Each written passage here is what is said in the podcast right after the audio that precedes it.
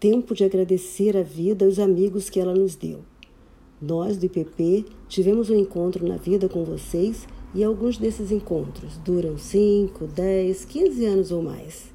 Caminhamos juntos, enfrentando inúmeros obstáculos pessoais e da instituição. Não largamos as mãos, porque essa caminhada tem sido construída no alicerce da compreensão das nossas possíveis falhas, com o apoio perante nossos sofrimentos, com generosidade, pelo prazer de estar presente na vida um do outro. Teve também o alicerce de estarmos juntos em confraternizações, com alegria, música e petiscos. Então, somos mais do que clientes e prestadores de serviços. Agradecemos a cada um pelo apoio nesse período da pandemia. Palavras e gestos jamais serão esquecidos.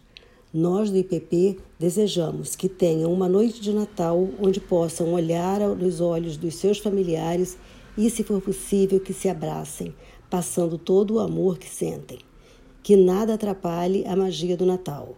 Nem correria, nem palavras duras, nada. Vamos demonstrar gentilmente nosso amor e gratidão.